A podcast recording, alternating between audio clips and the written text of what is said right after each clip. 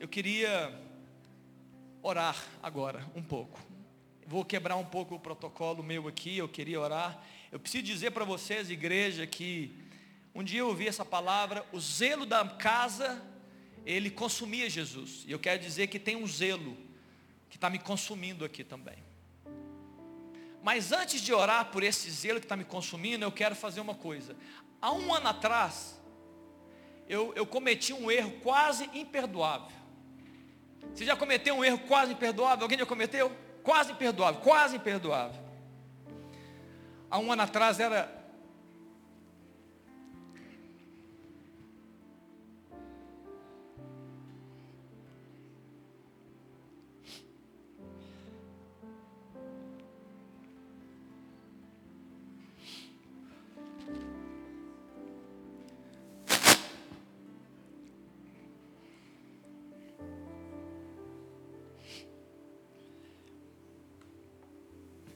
um ano atrás era domingo missionário aqui. 26 de setembro. Eu esqueci de. Não, não que eu esqueci, mas eu achei que eu não deveria fazer o que eu vou fazer hoje. Há um ano atrás, era aniversário da minha esposa, 26 de setembro. E como eu tinha liberado por Lincoln e para Thelma e para os missionários da igreja, eu acabei não querendo participar e eu não querendo fazer menção dela no aniversário dela. Um erro quase imperdoável. Hoje é dia 25, então eu, eu acho que ela nem esperava. Amanhã é dia 26 e eu quero fazer menção à minha esposa hoje. Quero dizer, Aline, que você é uma pessoa incrível. Que eu não me arrependo nem um pouco de ter escolhido você como minha esposa eu sou abençoado com a sua maternidade nas minhas filhas. Eu gosto da sua alegria, de você que continua rindo das minhas piadas sem graças até hoje. Você é amorosa, sensível, você me ensina a sensibilidade. Você acolhe esses jovens muito melhor do que eu. Você tem um espírito materno muito mais poderoso do que eu. Eu gosto de viajar com você, eu gosto de sair com você, de, de conviver com você.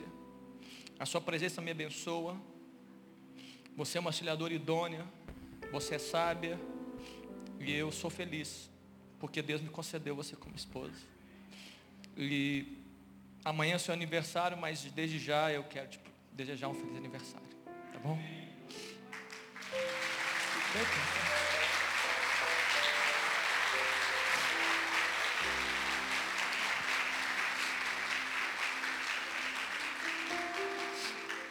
Talvez você está me vendo chorando e está achando que eu estou só com emoção. Não eu, não, eu não estou só emocionado, queridos. Eu estou com um peso de Deus pelos casamentos da igreja, pelo seu casamento. Eu estou perdendo sono, eu estou incomodado. O Espírito Santo tem me tirado né, do, do, meu, do meu eixo normal. E eu queria orar e abençoar o seu casamento também. A palavra de Deus diz em Hebreus no capítulo 13, no verso 4, digno de honra. Digno de honra. Entre todos seja o matrimônio.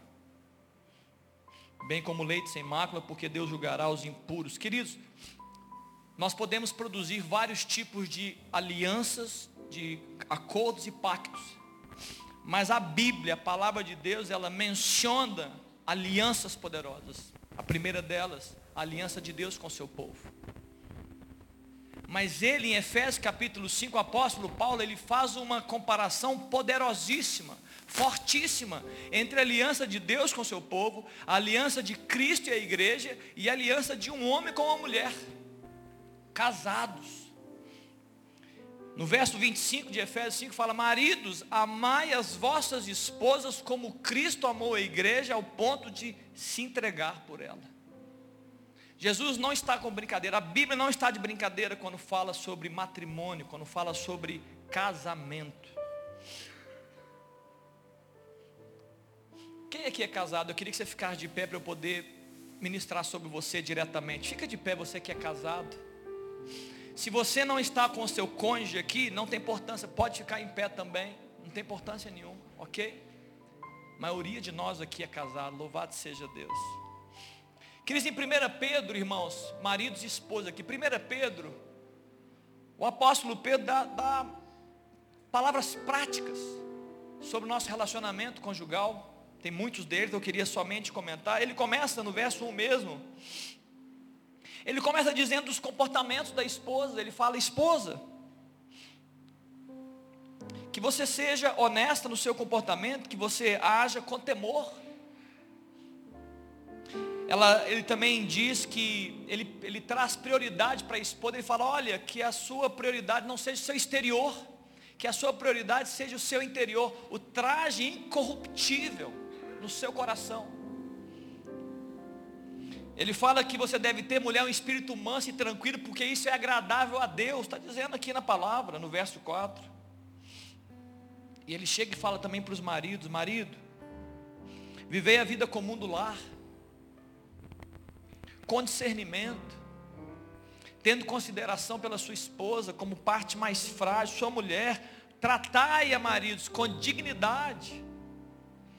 E ele traz aqui uma, uma palavra final, no verso 7 de 1 Pedro 3, para que não se interrompam as vossas orações. Olha que forte esta instrução bíblica sobre os meu, o meu casamento e o seu casamento. Esse texto está priorizando a relação conjugal, querido.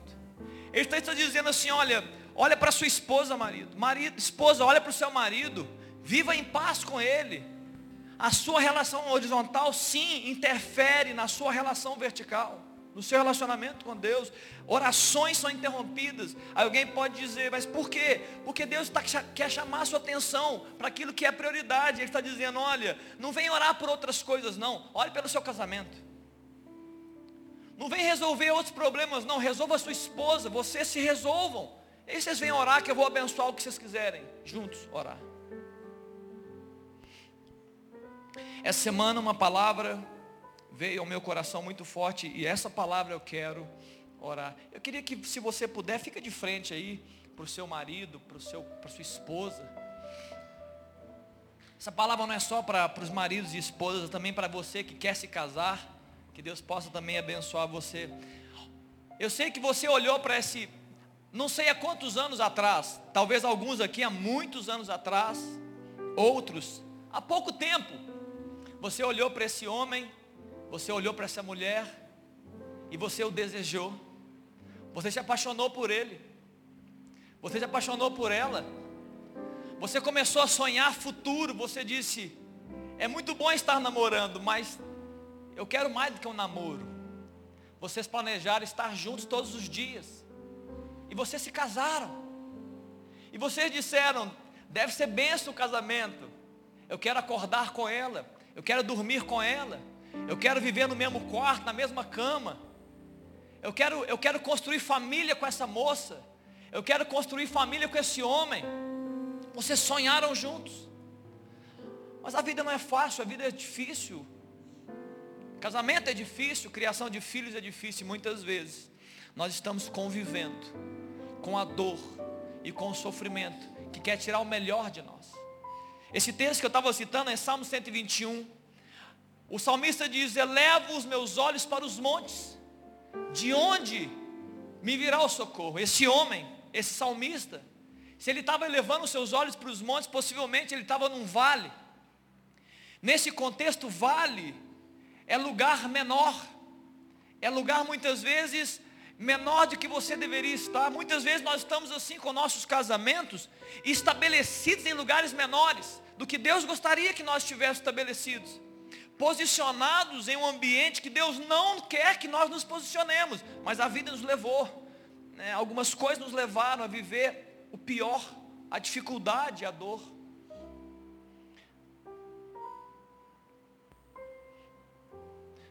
Vale é um local muito propício para uma emboscada. Os inimigos amam quando nós andamos num vale, porque eles estão nos montes, eles atiram, eles nos pegam de surpresa. Nós não podemos ficar nos vales da vida, querido. Nem nos pessoais, nem nos vales do casamento. Porque isso é destrutivo para nós. É interessante notar que Você está em guerra, você está em guerra. Casamento, marido, esposa, escute o que eu vou dizer aqui com muita atenção. Você está em guerra. Por quê, pastor? Porque quando ele atinge um casal, ele atinge uma família.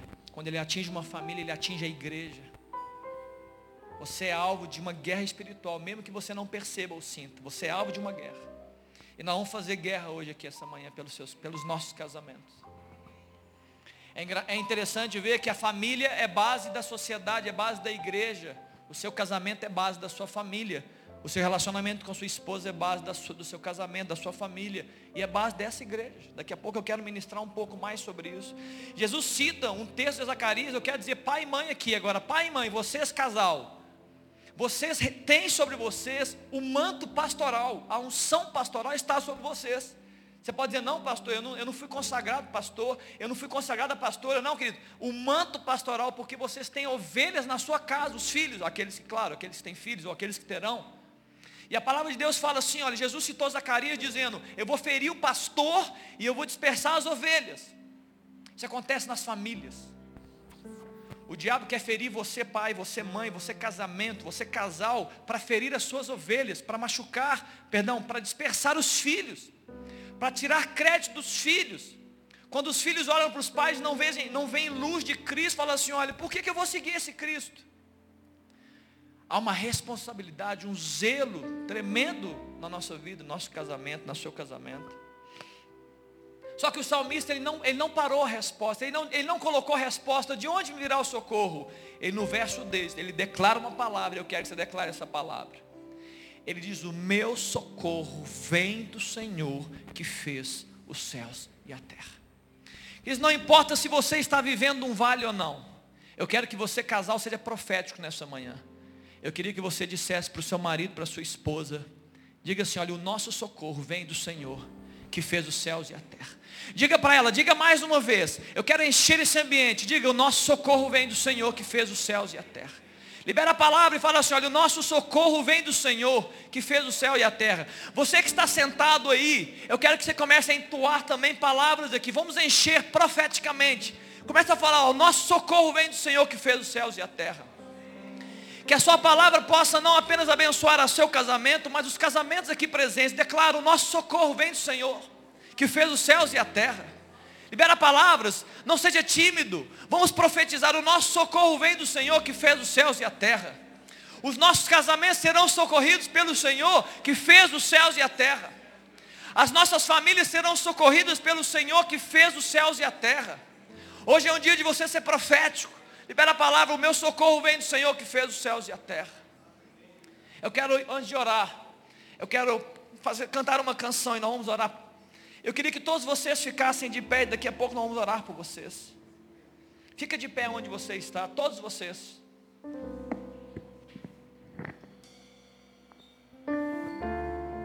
O nosso socorro vem do Senhor que fez os céus e a terra.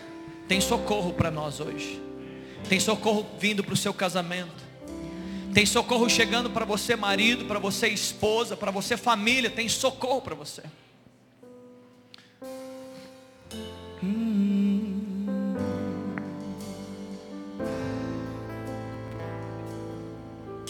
O Espírito de Deus está aqui, operando em nossos corações. Trazendo sua vida e poder, ministrando sua graça e amor. Os feridos de alma são curados,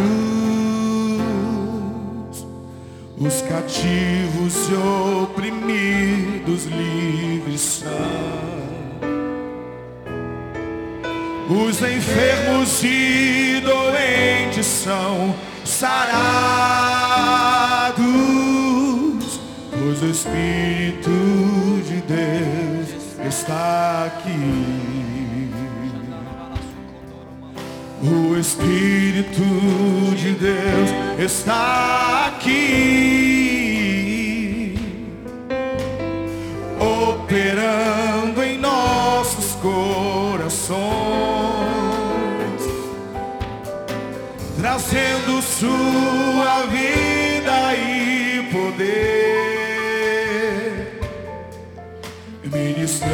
sua graça e amor. Em nome de Jesus. Os feridos e almas Eles são curados. curados. Todo cativo todo oprimido livres são livres na presença de Jesus.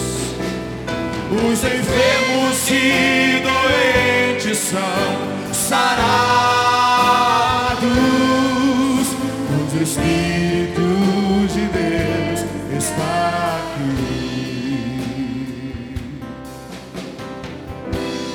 Pai, eu quero contemplar.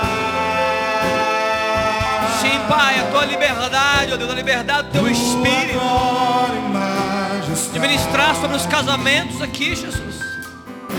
Ministra sobre as famílias aqui, Pai, Senhor. eu quero te adorar. Ministra, Deus, sobre as casas. Lá dentro os relacionamentos conjugais aqui, Jesus.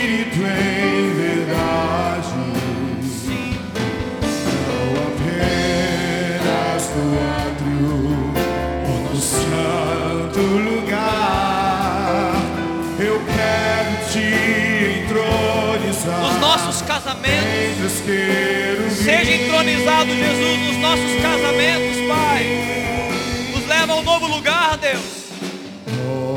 Nos tira dos vales. Nos tira dos vales. Nos leva ao melhor lugar, Jesus.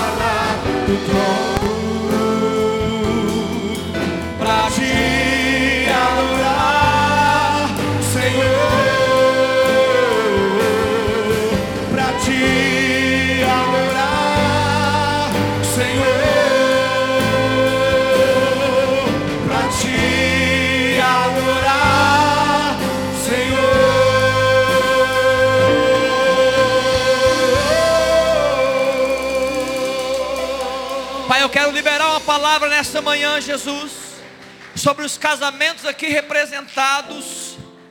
Eu declaro, ó Deus, no poder do Senhor, no poder do Teu nome, que criou a instituição casamento, que ama o casamento, que declara abençoado o casamento, neste nome, no nome de Jesus. Ó Deus, faz cessar a guerra em nome de Jesus. Ó Deus, faz cessar a frieza em nome de Jesus. Ó Deus, rompe com os muros de inimizade construídos. Ó Deus, desperta, Deus, os maridos para as suas esposas. Desperta o coração das esposas para os seus maridos. Ó Deus, abençoa, Deus, os relacionamentos. Ó Pai, abençoa, Pai, os casamentos. Ó Deus, coloca de novo, ó Deus, o calor, a paixão, a alegria de viverem, ó Deus, a comunhão do casamento. Ó Deus, toda arma forjada seja colocada, Deus, debaixo dos pés dos casamentos aqui, homens e mulheres. Ó Deus, que o Senhor envie, ó Deus, um derramar de poder, ó Deus, para restaurar famílias, restaurar, ó Deus, matrimônios. Ó Deus, que todos nós envolvidos, ó Deus, tenhamos o nosso cônjuge, o nosso casamento, ó Deus, como aquele que merece maior honra, maior honra. Que nessa manhã, Deus, o Senhor possa restaurar, que o Senhor possa, Deus, reencontrar, trazer, fazer nova todas as coisas. Ó Deus, eu sei que há algumas pessoas aqui, maridos e esposas, que duvidam disso. Que duvidam que o Senhor pode fazer novas todas as coisas. Espírito Santo, toca agora nesse coração. Toca nessa mente. Ó Deus, se não tem alguém aqui que está em casa, toca nele agora, Jesus. Espírito Santo tem algumas pessoas nos vendo, casamentos aqui que estão nos vendo. Toca neles, Espírito. E renova a esperança, Deus, de um casamento abençoado e bem-sucedido. Renova a esperança, Deus, de ter novas, do que o Senhor pode fazer nova todas as coisas. Restaura, Jesus, no poder do Teu Espírito, Pai. Como nós oramos, ó Deus, cura os feridos. Sim, Pai. Infelizmente, casamento é lugar de ferida também. Casamento é lugar onde nós recebemos alguns pesos, ó Deus, que nós nem esperávamos. Cura, Deus, alivia. Traz alívio às mentes e corações aqui dos maridos e esposas. Restaura o coração, Pai, restaura. Para honra e glória do Teu nome. Amém, Jesus. Amém, queridos. Pode se assentar. Aleluia. Louvado seja o nome de Jesus. Amém, queridos. Queridos, nós estamos ministrando sobre comunhão. E eu quero ainda por um tempo ministrar sobre essa palavra, não apenas para os casais aqui, para as famílias aqui representadas, mas para todos vocês que estão aqui, todos vocês que vieram nessa manhã. Queridos, a palavra comunhão, coinonia, ela está atrelada a ela diversas bênçãos. A Bíblia nos ensina, nos diz que tem várias bênçãos ligadas à minha comunhão com você. O meu relacionamento saudável com você, ele atrai bênçãos, ele, ele cumpre, ele garante bênçãos bíblicas, espirituais. Eu não tenho receio nenhum, queridos, nenhum receio de dizer que a comunhão entre os irmãos produz fluir de Deus sobre nós. Eu não tenho receio, vou repetir. A comunhão entre os irmãos produz, garante o fluir do Espírito Santo de homens para homens, homens para mulheres, mulheres para homens, nós para vocês, vocês para nós. Eu tenho certeza disso. Por isso eu quero ministrar sobre comunhão e eu queria que você recebesse essa palavra com muita seriedade, com muito carinho, com muita atenção. Nós, estamos, nós oramos aqui sobre famílias, queridos. Preste atenção, família. Por favor, maridos aqui, esposas, você que é um cristão, você que é crente no Senhor Jesus. Como é que nós vamos viver uma comunhão na família da fé se nós não vivemos comunhão na família de casa? A família é base da igreja. Como é que nós vamos viver uma, uma, uma comunhão na Assembleia dos Santos se na Assembleia da casa não tem comunhão? Ninguém cuida de ninguém, ninguém ama ninguém, ninguém protege ninguém. Qual é a enganação? Nós achamos que vai acontecer algo na comunidade da fé? Não vai acontecer. Começa nas casas, começa nos relacionamentos, maridos e esposas, pais e filhos, tudo começa nas casas. E ela se propaga e se expande aqui para dentro, para a nossa vida aqui, abençoada como é essa igreja MC. Se existe frieza nas relações familiares, por que vai haver calor nas relações da família da fé? Por quê? De onde nós estamos tirando isso? Que, que ideia é essa? Que ideia é essa que na família, na minha família, na minha casa está tudo ruim, mas aqui na igreja vai ficar tudo bem? Que ideia? Onde? Que teologia que é essa? Jesus prioriza os relacionamentos conjugais, Jesus prioriza, a Bíblia prioriza o relacionamento de pais e filhos. E a comunhão que acontece na casa, ela vem aqui para a igreja e ela se expande. Famílias abençoando famílias. Casais abençoando casais. Mulheres mais velhas, experimentadas, abençoando as esposas mais novas. Os homens mais velhos ensinando os, os maridos mais jovens. É. Isso é Bíblia, isso é família. Isso é bênção de Deus na minha casa, na sua. Agora, se a comunhão é uma grande bênção, e eu não tenho nenhuma dúvida de falar sobre isso, então também é um grande desafio, porque escute, igreja do Senhor Jesus, tudo que a Bíblia declara que é uma grande bênção, nós temos um grande inimigo gerando um grande obstáculo para que a gente possa vivenciar. Se você viu qualquer coisa na Bíblia que declara uma grande bênção, eu preciso dizer que você tem um grande desafio para viver isso. O diabo quer roubar isso da gente. Ele quer destruir isso. Ele quer tirar isso de nós. Eu quero apresentar aqui rapidamente quatro tipos de comportamentos. Poderia apresentar um tanto, só para que você saia daqui refletindo sobre os seus comportamentos também dentro desse projeto de comunhão, de viver o melhor. Comportamentos que não agregam comunhão. O primeiro deles é o comportamento individualista. Muitas vezes todos nós somos pegos assim, individualistas, quando a gente busca o nosso próprio interesse. A gente quer manipular pessoas e coisas para que aconteça do nosso jeito. A gente quer controlar a situação. Eu sou individualista. No final das coisas, a minha motivação qual que é? Sou eu mesmo. Até a minha relação com vocês tem a ver comigo. São, muitas vezes são relações até de interesses, porque eu quero o bem que alguém pode fazer para mim. Isso não gera comunhão. Um comportamento individualista não gera comunhão. Na comunhão não há espaço para individualista. E só para poder reforçar esse texto, eu quero ler Filipenses capítulo 2. A Bíblia fala que não façais, é, é, se o Dani quer passar, Filipenses 2, verso 3 e 4. Nada façais por partidarismo ou vanglória, mas por humildade, considerando os outros superiores a vocês mesmos. O apóstolo Paulo está dizendo isso. Não tenha cada um em vista o que é propriamente seu, mas também dos interesses dos outros. Né? Na minha palavra fala também o que é dos outros. Não há espaço para individualistas. Não há espaço também para os distraídos. Tem muita gente distraída. Eu já me peguei distraído várias vezes. Distraído é aquele que parece que está no automático da vida. Ele já nem é, ele já nem é, ele nem, nem observa o irmão. Você já se sentiu assim, não observando o seu irmão, não, não, não olhando para ele com um olhar mais intenso, um olhar de observação, de preocupação. Esse irmão que é distraído, ele chega até a ser chamado de insensível, porque ele não percebe nada. Eu preciso dizer, já que eu sou um homem, eu posso dizer que isso, esse jeito distraído, muitas vezes acomete muitos de nós homens. Quem aqui já viveu a mulher chegar e falar assim, olha, a esposa fala, olha, você viu a cara dela? E o homem responde o quê? Qual cara? Você viu que ela chegou meio triste na, na, na, na festa, na reunião? Chegou? É o, é o homem distraído. Não estou dizendo que tem mulher também, não. Tem mulher também distraída. Muitas vezes somos distraídos. O problema do distra, do, da pessoa distraída é que ele, é, ele não, ele perdeu a capacidade de ser intencional na sua comunhão.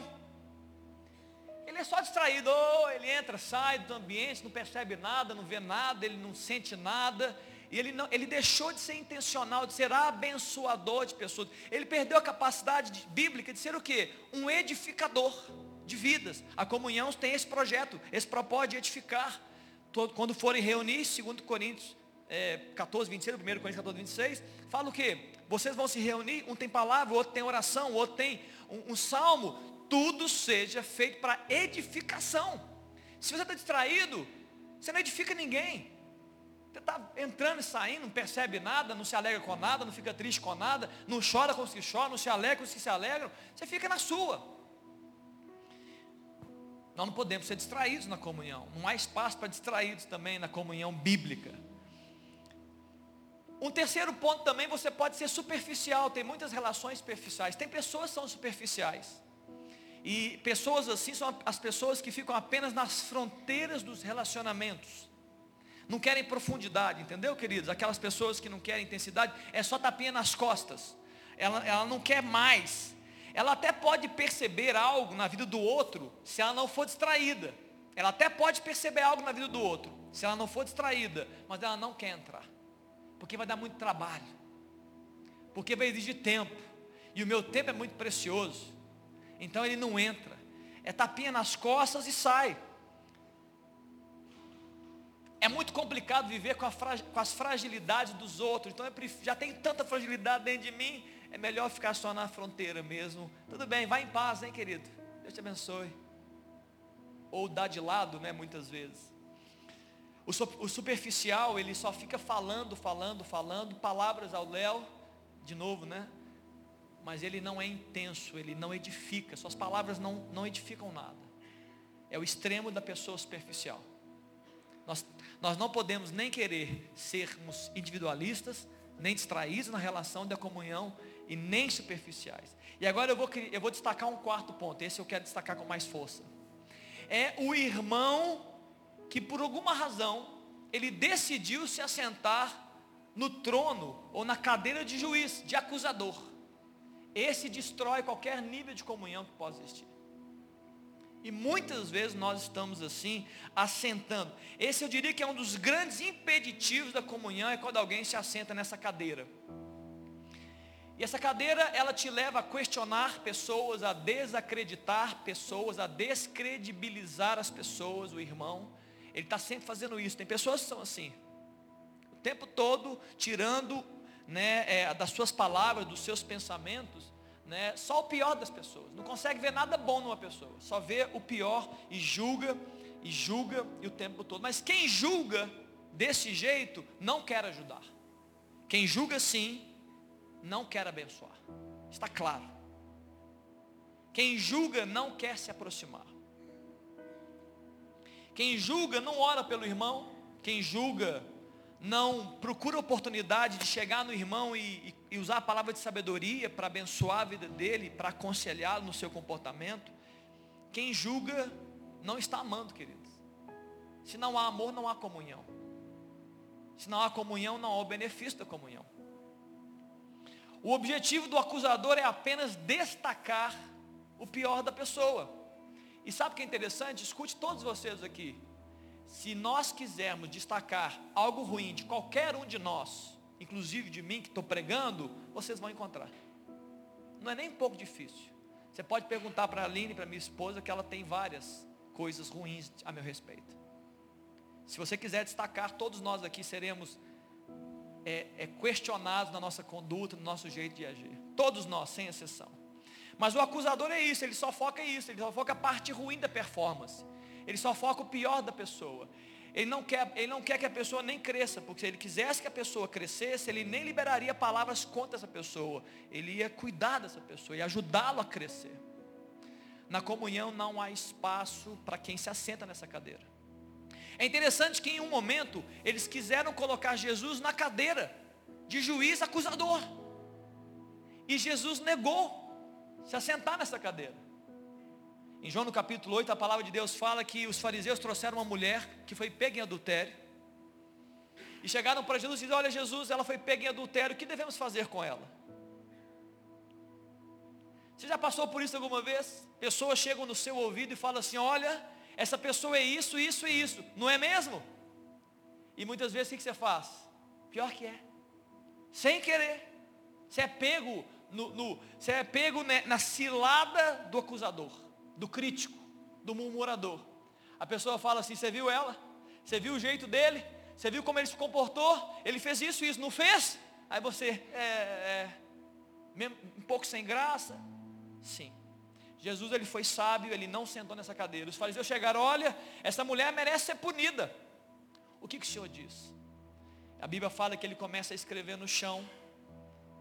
E ele não se assenta na cadeira de acusador. Ele não se assenta na cadeira de juiz. Ele fala assim, ó, quem não tem pecado, atire a primeira pedra. As pessoas começaram a jogar as suas pedras, os mais velhos, dos mais novos, todos foram saindo. E Jesus chega naquela, naquela mulher adúltera, possivelmente naquele momento ali ajoelhada, chorando, possivelmente amedrontada, envergonhada, temendo a própria morte, porque ali estavam os acusadores dela. E Jesus chega para ela e diz para ela: Onde estão os teus acusadores?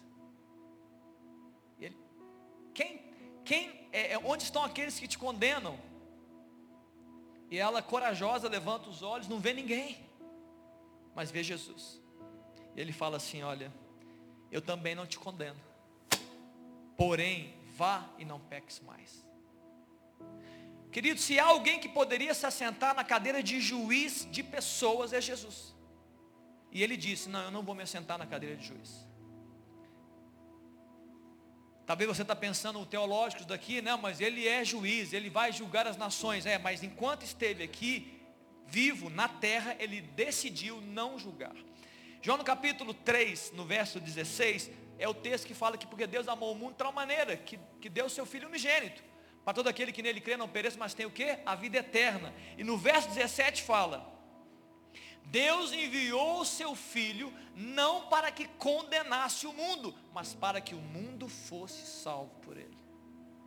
Esse é o ministério de Jesus Cristo que a igreja está inserida. É de pregar salvação. E não de ficar condenando pessoas, e principalmente no que eu estou dizendo aqui, condenar o irmão. Querido, sai dessa cadeira, irmão. Sai dessa cadeira, irmã. Sai, dessa, sai desse jeito de só olhar e, e conseguir com a sua mente encontrar o pior das pessoas. Isso não gera comunhão. Isso não é um ato de amor. Isso não vai gerar os benefícios que eu agora eu quero dizer da comunhão verdadeira. Precisamos repensar. Amém? Precisamos repensar. Cessa a condenação. Cessa a língua maledicente. Vamos cessar isso no nosso meio, como igreja, para que a gente possa viver o melhor da comunhão. O melhor da comunhão. Queridos, é interessante que, como eu disse, a comunhão tem diversos benefícios. Agora, se não existe a prática da comunhão, e nós estamos nos incentivando a prática da comunhão, se não existe a prática, não existe o benefício dela.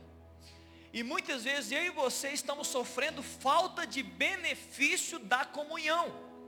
Porque nós não estamos vivendo uma comunhão verdadeira. Eu quero incentivar, nós estamos nos incentivando nesses dias a viver uma comunhão. Salmo capítulo 133, do verso 1 ao 3, há um relato simples do salmista sobre uma vida em união. Ele fala, ó, quão bom e agradável viverem os, os irmãos em união, unidos irmãos, perdão, é como óleo precioso sobre a cabeça, a qual desce sobre a barba, a barba de Arão e desce agora das suas vestes. O verso 3 fala, é como o orvalho de Hermon, que desce sobre os montes de Sião, ali o Senhor ordena a sua bênção e vida para sempre. Olha que interessante esse texto. A comunhão, a união abençoada, a relação saudável entre nós, ela é boa aos olhos do Senhor. Ela é agradável aos olhos do Senhor. Como fala do óleo, esse óleo, ela é perfumada, ela é aromática ela abençoa, ela enche o ambiente de vida. Ela, ela limpa também, ela tem, ela tem é, poderes para limpar e purificar. Ela unge e capacita. Ela cura dores. A comunhão tem o poder de curar nossas dores. Ela é um orvalho do irmão que é muito longe, é só uma analogia que o salmista falou. Esse orvalho, é, é, a comunhão é como um alívio do deserto, da vida. É como um alívio dos dias quentes. Isso é benefício de uma relação saudável. Ela alivia. Ela, ela deixa a gente mais leve. Orvalho. Ela vem sobre a terra quente.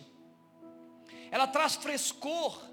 Esse orvalho produz fertilidade na vida do no ambiente. Ela, ela produz fecundidade no ambiente. Comunhão faz isso. É muito poderosa a comunhão. Nós temos, por isso que a igreja primitiva diz que eles perseveravam na comunhão. Eles não colocavam a comunhão como algo mais ou menos. Eles falavam assim, nós temos que ser unidos. Nós temos que ser um só corpo. Nós temos que viver comunhão. Porque eles sabiam da benefício da comunhão, da bênção de andar juntos com os outros. E é nesse ambiente de comunhão, queridos, conforme Salmo 133, o verso 3 fala que neste ambiente de comunhão, ali o Senhor ordena, Ele dá uma ordem da vida e a bênção para sempre. Ele está dizendo o seguinte: olha, quando eu olhar para a terra, em outras palavras, quando eu olhar para uma igreja, quando eu olhar para uma família, quando eu perceber que os meus filhos eles estão andando unidos, eles estão andando em comunhão, eu vou olhar para aquele ambiente e eu vou declarar bênção e vida, estejam neste lugar. Está claro, queridos? Bênção e vida, estejam nesse lugar, amparem os meus filhos, cerquem os meus filhos, caminhem com os meus filhos, vida e bênção de Deus em um ambiente de comunhão. Amém, queridos? Eu disse aqui que relações saudáveis mantêm um fluxo aberto de Deus, de um para com o outro. Por isso nós temos que priorizar relações saudáveis, a partir do casamento, a partir da família, dentro da igreja, da nossa irmandade, da fé. Muitas vezes nós temos uma visão equivocada sobre o que é espiritual. Muitas vezes a gente fala assim, oh, não, o, o ir para a igreja é espiritual, orar é espiritual, ler a Bíblia é espiritual. Ir à célula é espiritual. E tudo isso é espiritual. Mas muitos param por aí. É só isso que é espiritual, são exercícios espirituais, atividades espirituais. Você quer saber de algo que é mais espiritual do que tudo que eu acabei de falar aqui? Nesse, nesses exemplos? Tem algo que é mais espiritual do que tudo que eu acabei de falar, sabe o que é? Amar. Amar é, é, é um caminho sobremodo excelente. Você pode ter tudo, você pode ter dons, fé, você pode falar em línguas, você pode orar, você pode fazer tudo isso, conforme 1 Coríntios capítulo 13. Se não tiver amor, não tem valor. Se perde. Você quer algo espiritual para você focar a sua vida? Amor. Ame pessoas. Maridos, ame a sua esposa. Esposas, ame seus maridos. Pais, amem seus filhos. Filhos, amem seus pais. Isso é espiritual. E mais do que tudo que eu falei aqui. Jesus resumiu toda a lei e os profetas, toda a lei e os profetas, todos os ensinos de Deus, todas as palavras de Deus, ele resumiu. Ame a Deus sobre todas as coisas. Ame ao próximo como a ti mesmo. Ele falou, é isso. Se vocês entrarem nisso, vocês serão muito espirituais. Vocês serão meus filhos espirituais. Buscar viver relacionamentos saudáveis é extremamente espiritual. Você quer ser reconhecido homem que me escuta, jovem que me escuta, você quer ser reconhecida mulher como uma mulher espiritual, como um homem espiritual? Sim, pastor, eu quero. Ame pessoas. Ame pessoas. Ame. Cuide, zele, proteja. Palavras de edificação, até também de repreensão e exortação, mas com amor incentive. Jesus no Sermão da Montanha, ali no, em Mateus no capítulo 5, a partir do verso 21, ele está falando de relacionamento, ele está falando sobre não matar, a lei dizia não mate, ele falou, olha, tem mais. Não é só matar não, se você olhar com o irmão com um olhar impuro, com ódio, perdão, olhar impuro não, com ódio, impuro é o adultério. Com ódio, você já o matou no seu coração. E ele fala assim, olha, ele dá uma, ele dá uma direção, uma priorizada naquilo que ele entende que é prioridade. Ele falou assim, se você vem com uma oferta para o altar, e sabe que tem uma relação não resolvida, tem algo que não está resolvido, deixa o seu sacrifício ali Sacrifício é adoração. Deixa a sua adoração ali. E eu vou te dar uma prioridade. Jesus não estava dizendo assim, olha, eu não quero receber a sua adoração. Ele não disse isso.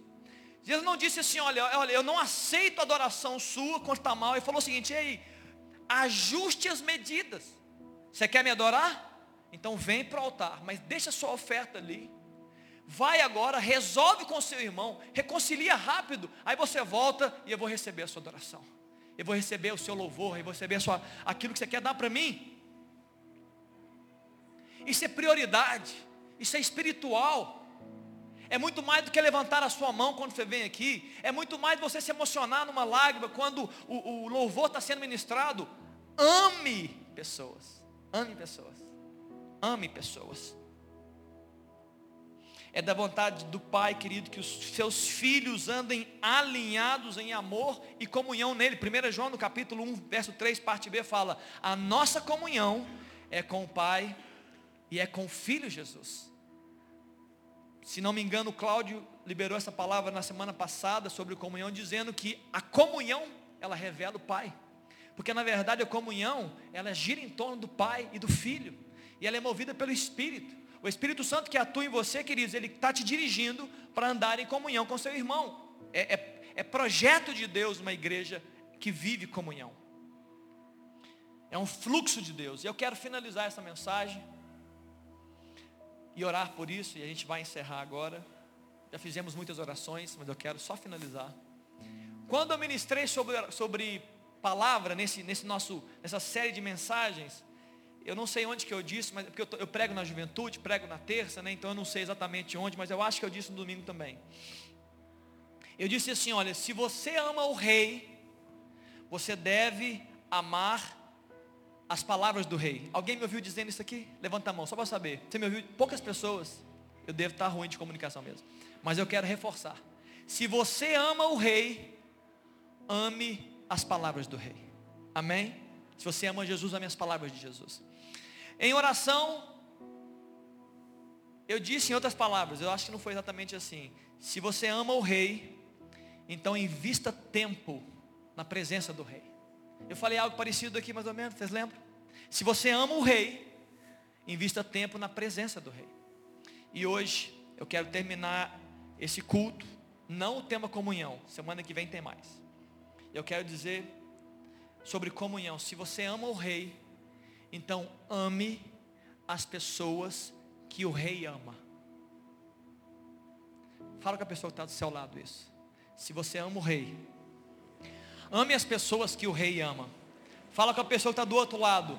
Se você ama o rei, ame as pessoas que o rei ama.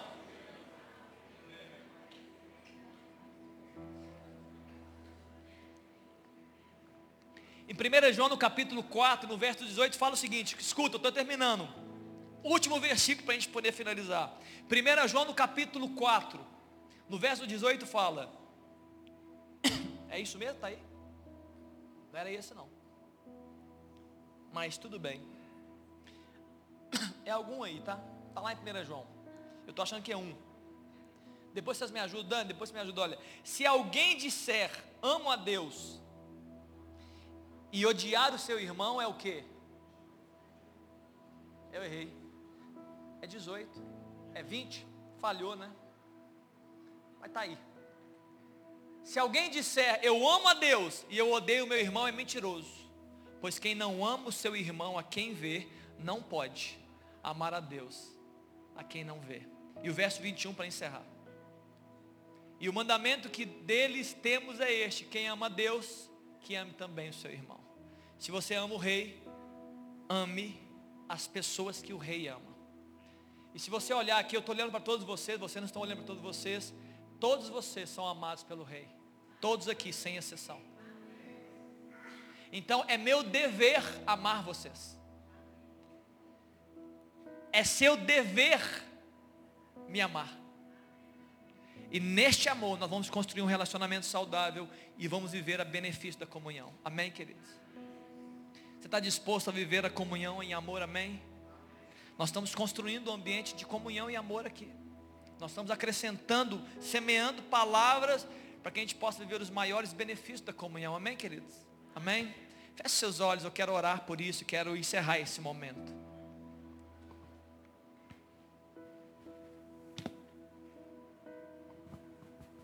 Obrigado, Jesus, por essa palavra, obrigado por esse tempo. Obrigado, Espírito Santo, por tudo aquilo que o Senhor ministrou, muito além de homens, muito além das orações feitas, muito além até mesmo dos textos lidos. Eu sei, Pai, que o Senhor tem um compromisso real, verdadeiro com a igreja do Senhor e com as tuas ovelhas, que todos nós estamos aqui representados. Jesus, que essa palavra frutifique, que nós sejamos encontrados, Pai, IMC, como uma família que se ama, a família da fé que tem prazer em andar juntos, que é intencional, que tem prazer em edificação mútua, tem prazer em ver o outro crescendo na sua fé, crescendo na sua maturidade. Que sejamos encontrados, Jesus. Nos ensina, Espírito Santo, ensina Deus o caminho da comunhão. Nos livra, Deus, do individualismo. Nos, nos livra, Deus, de sermos distraídos na nossa relação com os nossos irmãos. Nos livra, Pai, de, de andarmos na superficialidade, da fronteira dos relacionamentos. Eu sei que o Senhor tem muito mais para nós. Milagres, curas, libertações podem acontecer quando fomos intencionais. Nos ensina a ser intencionais. Nos livra Deus dessa cadeira terrível, maligna de Satanás, de ser o acusador dos irmãos. Nos livra, nos tira dela, Pai. Faz cessar, ó Deus, as nossas palavras malditas. Faz cessar, ó Deus, as nossas palavras que não geram edificação. Nos ensina um caminhar. Muda o nosso coração, Jesus, para que as nossas palavras, ó Deus, sejam de acordo com a tua palavra, com os teus valores, com o teu reino. E sobretudo, Jesus, como nós terminamos aqui, nos ensina a amar. Amar quem o Senhor ama. Olhar para o nosso irmão com um olhar caridoso, amoroso e abençoador Olhar para o meu irmão que erra, para o meu irmão que tem dificuldades, que anda em fragilidade, com um olhar de carinho, ó Deus, com o desejo de fazê-lo crescer, de fazê-lo, ó Deus, viver o melhor, de, de vê-lo viver o melhor, ó Deus, do seu tempo, viver o melhor que o Senhor tem reservado para ele, que esse seja nosso coração, que essa seja a nossa intenção. Eu oro assim, em nome de Jesus. Amém, queridos? Amém? Muito bem, eu quero finalizar essa palavra, eu quero finalizar despedindo vocês, finalizando com a bênção que eu li aqui no Salmo 121. Pode colocar aí, uh, Dani, Salmo 121, Fica de pé todos vocês. Eu queria que antes de você sair do seu lugar, você vai dar um abraço em alguém. Você vai exercitar o seu amor, sua palavra. Não seja superficial, não seja. Mas libera essa palavra aqui. Eu quero, escute isso. Elevo meus olhos para os montes. De onde me virá o socorro? O meu socorro vem do Senhor que fez o céu e a terra. Vamos ler juntos. Gostei disso. Ele já pulou. Eu tenho aqui. Você quer? Você não gostou do texto, Dani? Quer outro texto, irmão? Vamos ficar nesse. Esse tá bom. Eu vou eu, eu, eu tenho ela, ela tá aberta aqui, mas eu quero esperar. 121, verso 3. Fica tranquilo, Dani. Então, nós, nós chamamos, viu, Dani? Fica tranquilo. Ele continua, ele não permitirá que os seus pés vacilem, não dormitará aquele que guarda você. É certo que não dormita, nem dorme o guarda de Israel. Ele nem tira soneca tá, essa palavra. Verso 5. O Senhor é que guarda você o Senhor é a sua sombra, a tua direita, perdão, a sombra à tua direita. Verso 6. De dia não lhe fará mal o sol, nem de noite a lua. Verso 7. O Senhor te guardará de todo mal, guardará a sua alma. Verso 8. O Senhor guardará a sua saída e a sua entrada, desde agora e para sempre. Amém? Uma salva de palmas. Aleluia! Vai em paz. Um ótimo domingo para você, queridos. Deus te abençoe.